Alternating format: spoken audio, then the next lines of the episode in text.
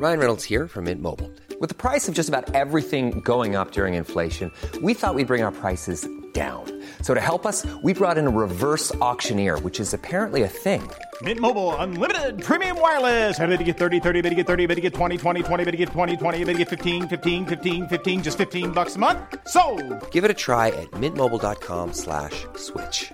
$45 upfront for three months plus taxes and fees. Promo for new customers for limited time. Unlimited more than 40 gigabytes per month. Slows. Full terms at mintmobile.com.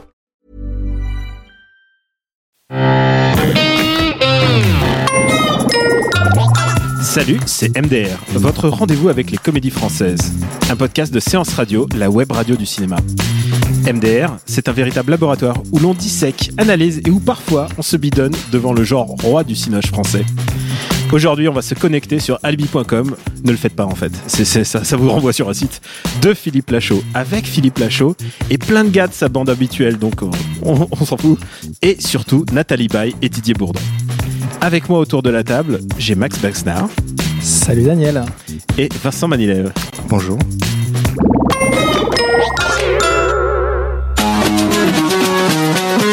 Bonsoir Romain Et tu es encore au bureau Bourdon a avancé la réunion à demain matin. Besoin d'éviter un dîner avec les beaux-parents T'es où, bordel? Je suis chez mes parents, t'attends Cacher une infidélité Ou encore préserver votre jardin secret T'es là, bébé? Ouais, je suis là. Détendez-vous, on s'occupe de tout. Notre société cartonne, j'ai rencontré l'amour. En bref, tout allait bien dans ma vie. Je viens vous voir pour un ami marié. Et il vient de rencontrer une jeune femme euh, avec qui il voudrait peut-être partir en week-end. Comment s'appelle votre ami? Son prénom, il s'appelle comment? Jean, Jean-Claude. Jusqu'au jour où j'ai rencontré mon beau-père. Coucou papa. Bonjour Jean-Claude. Gérard. Alibi.com, c'est le nom d'une société que dirigent nos, nos héros. C'est une boîte qui sert d'alibi euh, pour les, les maris et les femmes euh, un peu légers qui, qui ont une vie parallèle et qui leur fournit des alibis clés en main pour quand il s'agit de faire. Mais non, non, pas, pas du tout. J'étais, j'avais une réunion de travail, euh, j'avais un match de foot euh, et qui leur fournit. Du coup, ils les couvrent. C'est un peu immoral, mais c'est le prétexte de cette comédie puisque le héros va, va tomber amoureux d'une fille et la fille, elle supporte pas qu'on lui ment. Alors comment c'est possible de, de, de garder cette fille et en même temps d'avoir une, une entreprise basée sur le mensonge? C'est tout le principe comique de ce film. Et je voulais savoir, est-ce que ça vous a incité à taper alibi.com, Vincent? Alors pas du tout. Euh, le concept en soi de base m'intéressait pas mal, même si ça, re- ça a reposé sur le principe du, mensonge et donc de l'homme qui ment et qui va s'enfermer dans son mensonge progressivement jusqu'à ce que ça explose. Euh, mais très vite, en fait, on voit que le, film part dans, deux directions. Il est très très, il s'embrouille lui-même parce qu'il faut suivre à la fois l'intrigue autour du beau-père, autour du héros, et euh, en fait les scènes et toute l'histoire deviennent qu'un prétexte pour passer des gags. On en parlera, je pense, un petit peu, mais c'est pour moi c'était un énorme, euh, voilà, un énorme brouillard, brouillard d'humour. et C'est un film, euh, on va dire que c'est toujours la promesse du cinéma français, c'est-à-dire il y, a un- il y a un concept de base. On l'avait vu par exemple l'année dernière avec euh, avec Rupture pour tous, si je me souviens. C'est aussi le, le même concept. C'est c'est un mensonge de, de base, euh, basé sur une société, et le mec va rencontrer une nana qui évidemment n'aime pas le mensonge, et il va s'embourber dans le mensonge, et puis à un moment il y a des primes, et puis à la fin il la chope. Est-ce que Max, toi, ça t'a donné envie de monter ta boîte? monter ma boîte. Euh, non, ça m'a pas non plus donné envie de taper euh, alibi.com euh, dans internet. Euh, non, bah en fait, je, je, je rejoins complètement cet avis-là, c'est-à-dire que euh, j'ai vu une, une, un prétexte assez euh, qui aurait pu qui aurait pu fonctionner en fait. A- Après tout, le prétexte sur une comédie, peu importe, c'est pas le prétexte qui compte à mes yeux, en tout cas dans une Si comédie. les gags sont là. C'est les gags, voilà. Sauf que là, c'est une succession de gags dont quelques-uns fonctionnent, mais beaucoup ne fonctionnent pas. C'est ça marche essentiellement sur du détournement, de la parodie, du spoof. C'est très, euh, c'est très scary movie dans l'esprit, euh, mais effectivement, ça s'embrouille et euh, ça tombe souvent à plat. Et il y a même des moments où j'étais assez gêné. Euh, Il y a deux trois, deux, trois, deux, trois scènes qui m'ont fait mourir de rire, et puis beaucoup de moments euh, gênants. Et alors, c'est ça qu'il faut dire, c'est que euh, Philippe Lachaud, donc le réalisateur et l'acteur principal, et sa, sa petite bande, c'est pas des débutants, c'est les mecs qui euh, sont responsables, c'est la team Babysitting 1 et 2.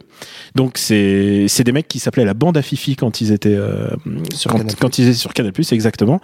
Et euh, et du coup, ils continuent un peu cet humour de van, euh, comment- je dirais un peu euh, ils vont au casse-pipe parce qu'ils font 20 vannes et il y en a peut-être une qui marche. Et moi, c'est le sentiment que j'ai eu. Euh, je sais pas si Vincent, toi, tu est-ce que des vannes mém- mémorables que Alors, je vais, je vais donner un avis général et ensuite je parlerai de, de chat et de roubignoles si, je- si c'est possible. Ah, tu, tu les gens sur les couilles là. Voilà, non, non, mais je pense que c'est- c'est c'est nécessaire pour comprendre un petit peu comment, le, comment ça marche dans ce film-là. Il y a des blagues de cours de récré. Clairement, à un moment, ils font, euh, ils jouent à la barbichette. À un moment, il y a la blague euh, Superman, Spider-Man, musulman. Enfin, c'est vraiment le, le niveau qu'il y a dans les blagues. euh, au niveau du, du texte et des dialogues. Sinon, c'est 80% de gags visuels. On tape dans un chien, on brûle un chien, on le jette au bowling, etc. Et à la fin, en fait, et je m'en suis rendu compte à ce moment-là, c'est que les scènes sont des prétextes pour les, les gags et pas et pas l'inverse. C'est-à-dire que pour euh, quand on voit le, le, le personnage de c'était euh, Mehdi Saoun, je crois, euh, Le, assis- le gitan. voilà, surnommé le gitan, donc M- Monsieur Garcia, euh, assis sur un banc avec euh, les testicules à l'air en fait, et, euh, et qu'il se fasse attaquer par un chat euh, méchant. Il y a toute une construction de presque 10 minutes de scène pour arriver à ce moment-là. C'est-à-dire qu'il faut qu'il perde son pantalon, qu'il se retrouve en caleçon, qu'il ait un accident de voiture, qu'il s'assoie sur un banc et que son caleçon craque pour que l'on voit ses roubignoles tomber sur le banc et que le chat qui était dans la voiture l'attaque. C'est pour moi, c'est, je trouvais ça assez gênant de, de, de devoir faire tout ça pour un gars qui au final n'est pas Alors, incroyable. Tu mets le doigt sur un truc euh, qui est propre à leur style, c'est-à-dire qu'ils font beaucoup de ce que j'appelle de build-up des vannes. On l'avait vu aussi dans Babysitting. Les mecs récupèrent à un moment une carapace rouge euh, dans une fête foraine et ils la gardent pendant 20 minutes sous la main et tu te dis mais qu'est-ce qui se passe? Et à un moment, ils montent sur des cartes et paf, le gag fonctionne. C'est-à-dire que vraiment, tu as attendu très longtemps et se dit mais qu'est-ce qui se passe avec cette carapace rouge? Et à la fin, il se retrouve à balancer sa carapace du haut de son carte et l'autre est esquivé euh, alors qu'il y a une banane. C'est un peu ça. Et là, il y a, il y a quelques gags qui fonctionnent quand même en termes de build-up. Euh. Il il y a des ouais alors oui non c'est à dire que je pense notamment à celui de, de, de Star qui euh, se retrouve à devoir cacher sa double vie avec euh, son compagnon alors que le mec est un, un rappeur euh, ultra badass ultra viril etc et euh, c'est le- le même genre de principe, c'est-à-dire que euh, pendant trois plombes, tu vois le mec euh, dans sa cuisine avec son cum, tu t'y attends dès le départ, de toute façon que ce- ça va être euh, ce genre de, de gag, et tu attends ce moment où il va lui mettre la claque, et ça, ça, ça traîne, ça traîne, ça traîne, et au moment où la claque part, c'est déjà trop tard, t'as même plus déjà envie de rire, en fait, c'est devenu lourdingue. Vraiment. Et, et moi, j'ai eu la sensation, c'est la, la scène du chat, c'est la même chose. J'étais mort de rire au moment où on voit les petites patounes du chat euh, sur les yeux du gars qui est en, train de conduire. Moi, ça m'a fait mourir de rire. Mais Le chat en image de synthèse qui les, non mais voilà, c'est très, les très, pattes dans les yeux. c'est très, c'est très Tom et Jerry, tu vois, c'est très cartoon à l'ancienne, quoi. Mais, mais effectivement, au moment où on arrive euh, sur, sur Mehdi euh, qui est assis avec euh, les boules à l'air et qui se fait griffer par le chat, tu te dis, mais euh, non, en fait. Là, ça m'a- ça m'amuse plus, ça devient lourd. Vous êtes lourd, monsieur. Bah, Partez, ouais, quoi. Celle que j'ai bien, j'ai beaucoup aimé. Il y a une blague sur euh, Assassin's Creed. Et il y a beaucoup de build-up et tu te dis oh là là putain ils vont le faire, ils vont le faire. Et à un moment ils le font quoi. Au bout d'un moment et tu te dis bon ok je suis pas là pour rien quand même. Eh ben écoute, figure-toi, moi je l'avais pas du tout vu, vu venir celle-ci. C'est une des seules vannes dont je me suis pas dit ah bah ça va se finir comme ça la scène. C'est une des seules que j'avais pas vu venir et j'étais mort de rire. Mais après voilà, fan de jeux vidéo forcément. Le mec met la capuche, euh, t'as le travelling avec euh, le plan en drone qui dure trois plombes, mais c'est exactement comme dans le jeu. Et puis la chute est plutôt rigolote. Euh, on va pas la- la- nécessairement la spoiler ici, mais là pour le coup ça fonctionne parce que j'étais client à l'avance. Ils tentent beaucoup de trucs quoi. Ils tentent de ramener des, beaucoup Ouais. de trucs de références de jeux vidéo. La scène, de, la scène de, de, de Vador. euh, Il y a une scène de Vador qui sabre laser qui dans sort de nulle part qui et qui est plutôt rigolote en fait. hein. qui est marrante, mais tu t'attends là encore à chaque enchaînement. Mm. Et euh, je crois que ce qui, moi, ce qui m'a plutôt fait rire, c'est de me dire ah, ils ont mis euh, la vanne que j'attendais, et il n'y a pas eu de surprise dans les vannes. Et puisqu'on parle de gêne, c'est vrai que bah, je donnais ce, ce ratio de une, une vanne réussie pour 20. Euh, je sais pas si c'est, je sais pas si c'est le bon ratio, mais en tout cas, c'est vrai qu'il y a, Vincent, t'avais raison. Il y a pas mal de moments de gêne, et moi, celle qui m'a pas mal gêné, je sens que je vois dans tes yeux que t'as pas envie de t'en souvenir, mais je, je vais le tenter. Si je te dis Nathalie Baye, photo de Nathalie Baye, et si je te dis masturbation? Ah oui. oui, oui, oui. Elle est terrifiante, hein, celle-là. Cette photo qui, qui revient en flash de, de temps en temps. Oui, effectivement, c'est euh, dès le début du film, en fait. Mais là encore, c'est un, c'est un gag qui est construit euh, assez, assez rapidement dans le film parce qu'on voit Nathalie Baye euh, chez elle euh, remettre une photo euh, droite et on, on comprend un peu plus tard euh, dans le film que c'est euh, en fait le voisin qui s'introduit. euh, C'est son rituel. voilà, c'est son rituel. Il s'introduit chez eux à la fois pour nourrir le chien et aussi pour euh, emmener la photo dans la chambre euh, du couple et voilà euh, se masturber euh, allègrement pendant pendant de longues minutes. D'ailleurs, parlons-en du chien, parce que ça, c'est un truc qui revient en permanence dans le film. Il y a toujours ce chien qui se fait martyriser. La Bon, violence animale. ouais. Le chat qui se fait martyriser, les gamins qui sont martyrisés. Ça, ça, ça peut être très drôle euh, sur un one shot. Pourquoi pas j'ai aucun problème avec le, C'est- c'est pas- le non, martyr d'enfant. C'est- pas, ce que- cinéma. c'est pas ce que je suis en train de dire, c'est juste qu'il y a cette redondance dans la vanne. Dont je me suis aperçu que c'était aussi le cas, en fait c'est le cas je pense chez, chez, chez, chez, euh, ce, ce gars, chez Philippe Lachaud, je pense que c'est sa façon d'écrire tout simplement, mais il a ce côté euh, comique de répétition à en devenir lourd au bout d'un moment.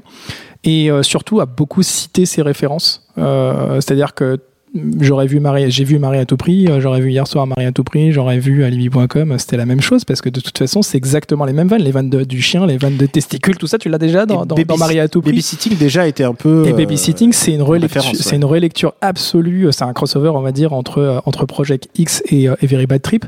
Euh, c'est déjà de la citation euh, à rallonge, et j'ai l'impression que c'est la seule façon que ce que, que, que ce mec a d'écrire. Je sais pas, peut-être que c'est, je me fais une idée, mais euh, mais en tout cas, il y a ce côté très facile. La, la- Attends, mais déjà, la peu- parodie pour la, la, la parodie pour la parodie, c'est trop simple. Je sais pas si toi, tu, j'étais pas du tout client sur Canal+, mais toi, tu, tu connaissais un peu la bande à Fifi, leur, leur univers? Oui, moi je les suivais quand ils, ils faisaient un peu leurs interventions en plateau euh, sur Canal, donc c'était très euh, on monte nos fesses, euh, euh, Fifi se retrouvait régulièrement euh, en string, je crois, etc. Donc c'était déjà un humour très très très potage. Donc c'est vrai qu'en en découvrant euh, Babysitting, c'était c'était pas une énorme surprise, mais c'est vrai qu'on sent qu'il y a une influence très très importante des, des, des comédies américaines, mais comme c'est des comédies qui ont déjà existé, effectivement, c'est ça fait ça fait répéter et voilà. Je pense qu'on va, on va se rafraîchir l'esprit avec une petite vanne. Oh, pardon. Mais c'est quoi ce bordel? On est d'accord qu'on arrête la mission On n'arrête rien du tout, vous voulez dire Je vais casser le carreau, je voudrais pas te blesser.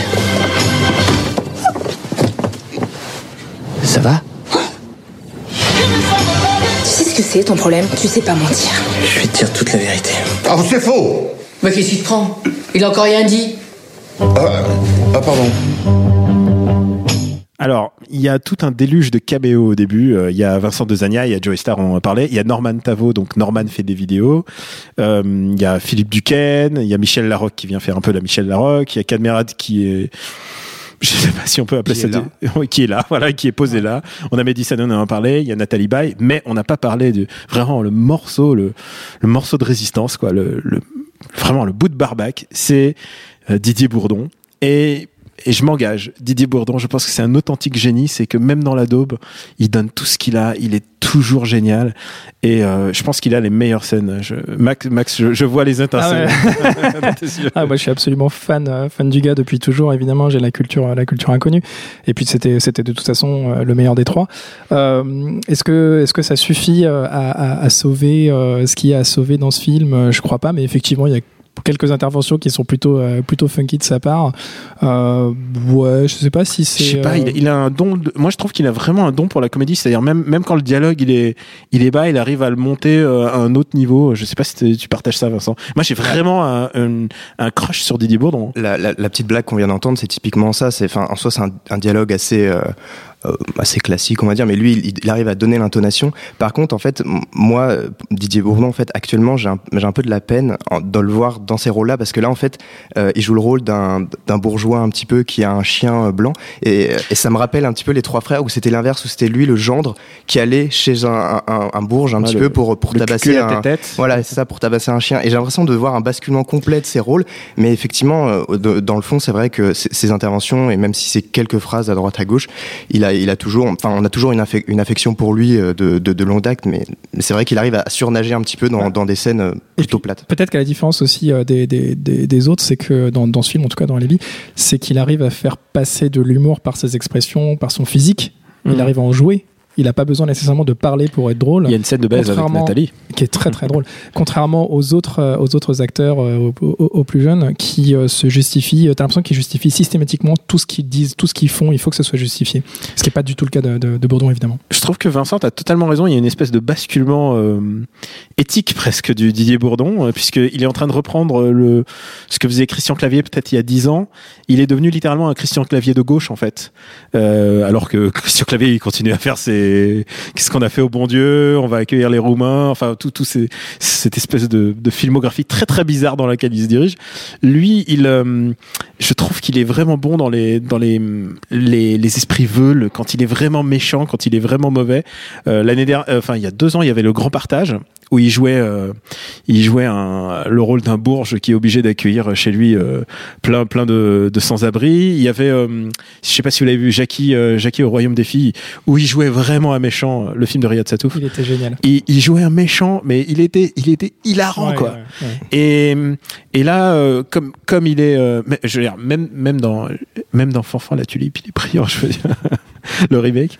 Mais voilà, c'est ce qui fonctionne dans le film à mon avis, c'est que à chaque fois que Philippe Lachaud, il a quelqu'un pour jouer la comédie vraiment, c'est que tout d'un coup le film devient complètement autre. Le, ça devient plus un ramassis de blagues. Tout d'un coup, euh, on se rend compte que le matériel peut vraiment devenir bon euh, si, si un bon acteur quoi. Après, peut-être que la différence aussi, c'est que euh, lui, il a la culture du café-théâtre, il vient de là, il a cette faculté d'improviser, et peut-être qu'il en a aussi, il en a peut-être usé, abusé, je sais pas, pendant le tournage, mais clairement, lui, il a ce, côté euh, que les autres n'ont pas, euh, qui est de pouvoir euh, peut-être tourner autour du texte, alors qu'on sent que, que Lachaud et, et, sa team, eux, ils sont vraiment engoncés dans un, dans un rôle, on sent qu'ils récitent plus des, des vannes qui ne font de l'humour. Je sais pas si ça a du sens ce que je Euh, non, mais tu as totalement du sens. Dans le sens, maintenant, euh, je suis en train de me remémorer euh, les, les mecs de, bah, les mecs de sa team, quoi. Et ils sont un peu, ils sont un peu transparents, quoi. Ils sont un peu, euh, tu pourrais prendre, prendre n'importe quel acteur Mais jeune sais, à la en fait, place. en- quoi. en Genre, vérité- tu peux prendre un Inet à la, à la place de. ils, sont tous les de trois, la show, ils, sont trois- ils sont tous les trois transparents. C'est-à-dire que chacun, ch- chacun des trois rôles principaux, des trois petits jeunes là, c'est le, le- comment dire le blueprint, c'est le, le, schéma du, du, du stéréotype dans une catégorie. C'est-à-dire que tu as le beau gosse euh, à qui tout réussit, euh, qui est donc évidemment le héros. euh, il va récupérer la plus belle meuf. euh, il a euh, de la thune parce que il est chef d'une start-up qui déchire, etc. En- à auquel je crois, je n'ai pas cru une ah seule non, mais seconde. bien sûr, bien sûr. Mais tu vois, pour moi, ce mec, c'est, enfin, son personnage, je ne sais pas si c'est, si c'est euh, imputable à cet acteur particulièrement, à Philippe Lachaud, ou si c'est son personnage ou ses personnages en général, la façon dont il les écrit. Mais moi, j'ai cette sensation de, de- d'avoir un avatar dans un jeu vidéo. C'est, euh, c'est Link dans Zelda, c'est le mec. euh, tu vois, on peut éventuellement s'identifier à lui, mais en tout cas, il n'y a pas d'aspérité. C'est euh, voilà. Et euh, Il est, ouais, il est un peu. euh, tu- T'as pas tort, on dirait Ryu dans Street Fighter. Quoi. C'est, ouais. le personnage moyen. Bien sûr. Et puis en face, à côté, tu vois, pour il y a toujours les faire valoir, il y a toujours le sidekick, mais le faire valoir, euh, t'as euh, typiquement euh, le geek qui va emballer euh, parce qu'il est bourré en fin de soirée, il va emballer euh, une vieille euh, euh, qui est absolument affreuse, mais pour lui euh, c'est le c'est le graal. Euh, T'as euh, bah, le mec d'origine maghrébine qui va s'en manger plein la tronche et qui va euh, se retrouver avec les réfugiés au poste. C'est toujours des, des faire valoir à côté qui sont très stéréotypés. Ça fait penser un peu à du, à du sous Edouard Baird, quoi. C'est-à-dire Edouard Il y a de ça, Baird, il y a ouais. vraiment une vraie écriture, euh, enfin vraie, une vraie, Mhm. même presque énégo. Et là, là, euh, bah, c'est presque, c'est, très limité. Ça, je trouve que ça, Ouais. vraiment, ça montre très vite ses limites. Et ils mettent d'autant plus en valeur euh, le, le jeu de Bourdon et Nathalie Baye parce que euh, il y a- je me rappelle d'une scène d'un dialogue entre Philippe Lachaud et Julien Arrouti, je crois, c'est bien ça, Ouais. euh, où ils sont de, de- devant la voiture et puis ils parlent de pourquoi Philippe Lachaud ne s'engage jamais, etc. et pourquoi, blablabla. Et on a l'impression qu'en fait on est dans, un peu dans un manga, un peu, et ils posent les mains comme ça sur leur hanche et fait ah bah dis donc pourquoi tu fais pas ça et tout, euh, tu devrais t'engager, t'es quelqu'un de bien, etc. Et, et l'intonation Une bonne scène d'exposition bien relou. c'est- c'est- c'était c'était affreux et, euh, et voilà et je pense que ça participe euh, euh, à la à la meilleure qualité du jeu de, de Bourdon et de, de Bien sûr. Ouais, bah, du coup, est-ce que c'est pas un peu du nivellement par le bas euh, je sais pas. Bah, bon, on va, On va on, va, on va, on va statuer, on va statuer là-dessus. Et on a, on a une espèce de néo-tradition dans, dans, dans l'émission. C'est de savoir pour combien on y va. Et donc, euh, allez, Max, lance-toi. Ah Pour- bah, moi, la combien, réponse est très simple. combien Euh, tu mets sur la table Je mets 4 euros. euh, parce que c'est le prix des tickets MK2 dans le CE de mon entreprise. voilà. C'est- totalement valable. Ouais, est-ce que et, et ça les vaut donc Euh, 4 euros, oh, ça va. Ou 4 euros, ça va, ça va. Et toi, Vincent? Moi, si on a une carte, Tu euh, n'as pas le droit de, de, de- le, le, le, le, le jeu carte carte de le- Vincent. le- euh, je mettrais maximum euh, 6 euros. Mais euh, rien que pour se rendre compte que euh, c'est une comédie qui touche tout un tas de publics, parce que quand j'y suis allé, il y avait des, des personnes âgées, il y avait des très jeunes, etc. Et je pense que euh, c'est un film qui peut potentiellement marcher, euh, parce Ah, mais ça, touche ça un public peut très, marcher. très, très euh. Babysitting, premier euh, du nom, Oui, cartonné, quoi. Ouais. Mm. Donc, donc, ah, 6 euros quand même, c'est. Ouais, 6 euros, c'est généreux, je trouve. C'est C'est- généreux. 6 euros, c'est pour moi, c'est le, c'est le haut du panier. Là. J'ai envie de faire confiance à la, à la comédie française. C'est un étudiant, c'est un étudiant riche là, du coup, 6 euros. euh, ouais. Bon, alors, euh, passons. Maintenant, vous savez, il faut préparer des petits recos. Eh oui. Et j'espère que vous avez des petits recos. Vincent, qu'est-ce que tu as en stock pour nous à recommander? Alors, je vais citer un film avec Adam Sandler. Mais je m'explique. Pour moi, c'est un très très bon film. C'est Le Mytho, puisqu'en fait c'est donc un autre film de, de menteur qui s'enfonce dans ses mensonges perpétuellement, etc. C'est avec Jennifer Aniston et pour moi c'est une très très très bonne comédie où justement il y a un fil directeur dans le dans, dans, dans, le film, ça ne s'embrouille pas, ça ne part pas dans tous les sens. Euh, les gags sont vraiment au service euh, de l'intrigue, de la construction des personnages et honnêtement j'ai j'ai je crois que c'est vraiment un de mes films préférés et pour moi c'est c'est un film sur le voilà sur le mensonge réussi sur euh, le, le, le le gag à la fois comique et euh, textuel qui est vraiment très très intéressant. Et toi, Max? Alors, écoute, euh, j'ai réfléchi à plusieurs options. Euh, je me disais que peut-être c'était l'occasion de parler de Step Brothers et, le de. Ah donc vous êtes très ricain là. Adam McKay, ouais, bah, désolé pour le coup. Il y a pas de souci. Hein, et, le faire recommander du, du, du lol. après, non, je me suis dit que j'allais, j'allais parler d'un, d'un, d'un petit film totalement inconnu, un truc personne n'a jamais entendu parler, qui est pour le coup américain, euh, qui s'appelle qui s'appelle La Casa de mi Padre, donc la maison de mon papa, c'est l'espagnol. C'est euh, un western, une sorte de western euh, mexicain avec Will Ferrell, Gaël Garcia Bernal. Et j'ai oublié son nom, mais c'est le, le, monsieur qui est le, le, personnage principal masculin dans Star Wars Rogue One. Euh, bref, j'ai oublié son nom, mais peu importe. Et euh, donc l'idée, c'est euh, Will Ferrell. c'est un, un, film déjà, il faut préciser, c'est un film qui est en espagnol intégralement. Will Ferrell parle en espagnol du début à la fin, avec un accent absolument atroce. Déjà, ça me fait rire. T'y crois pas une seule seconde. C'est à mourir de rire. C'est tourné comme un western mexicain des années 40. Il y a zéro moyen.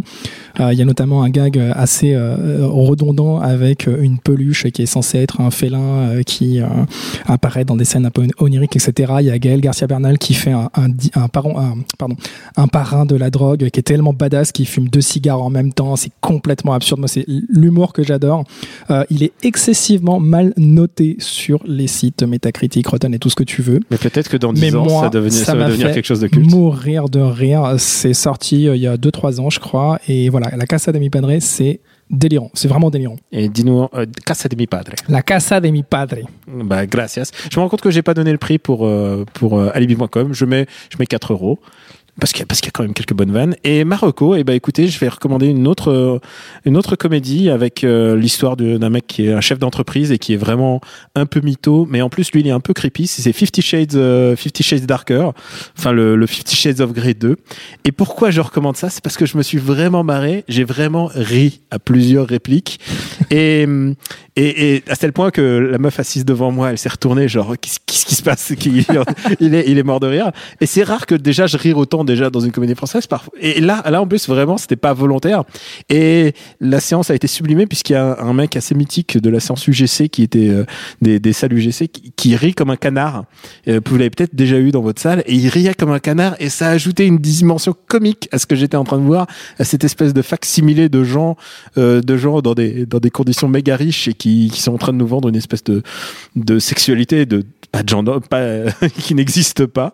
vraiment, je me, donc si vous voulez rigoler, alors euh, je disais 4 euros pour euh, alibi.com, je mettais pas plus de 2 euros pour, euh, ouais, pour, normal, pour Fifty Shades 2. J'ai pas ce prix-là dans le CE de ma boîte, donc non. mais, mais voilà, par accident, j'ai rigolé à ça, donc voilà. Merci au très zen Jules à la technique. Pour nous retrouver, MDR, c'est sur iTunes et sur toutes les applis dédiées au podcast, sur SoundCloud, etc. Merci de vous abonner, de laisser des commentaires et même d'en parler autour de vous, euh, sauf parfois aux, aux, réalisateurs des films qu'on casse. La semaine prochaine, on a un rendez-vous avec Rock'n'Roll et je vous dis ça, c'est tout un programme.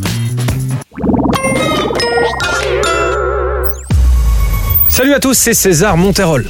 Vous en avez marre lors d'un apéritif dînatoire de ne pas avoir d'anecdotes croustillantes à partager autour d'une bonne saucisse cocktail? Eh bien vous avez de la chance. Si vous vous demandiez ce qu'est un Deus Ex Machina ou même pourquoi on mange du popcorn au cinéma, eh bien toutes les réponses à ces questions, c'est dans le pavé dans la toile de Séance Radio, disponible en podcast sur iTunes, SoundCloud et toute autre appli dédiée. Elle est pas belle la vie? Mom deserves the best, and there's no better place to shop for Mother's Day than Whole Foods Market. They're your destination for unbeatable savings, from premium gifts to show-stopping flowers and irresistible desserts. Start by saving 33% with Prime on all body care and candles. Then get a 15-stem bunch of tulips for just $9.99 each with Prime. Round out Mom's menu with festive rosé, irresistible berry chantilly cake, and more special treats. Come celebrate Mother's Day at Whole Foods Market.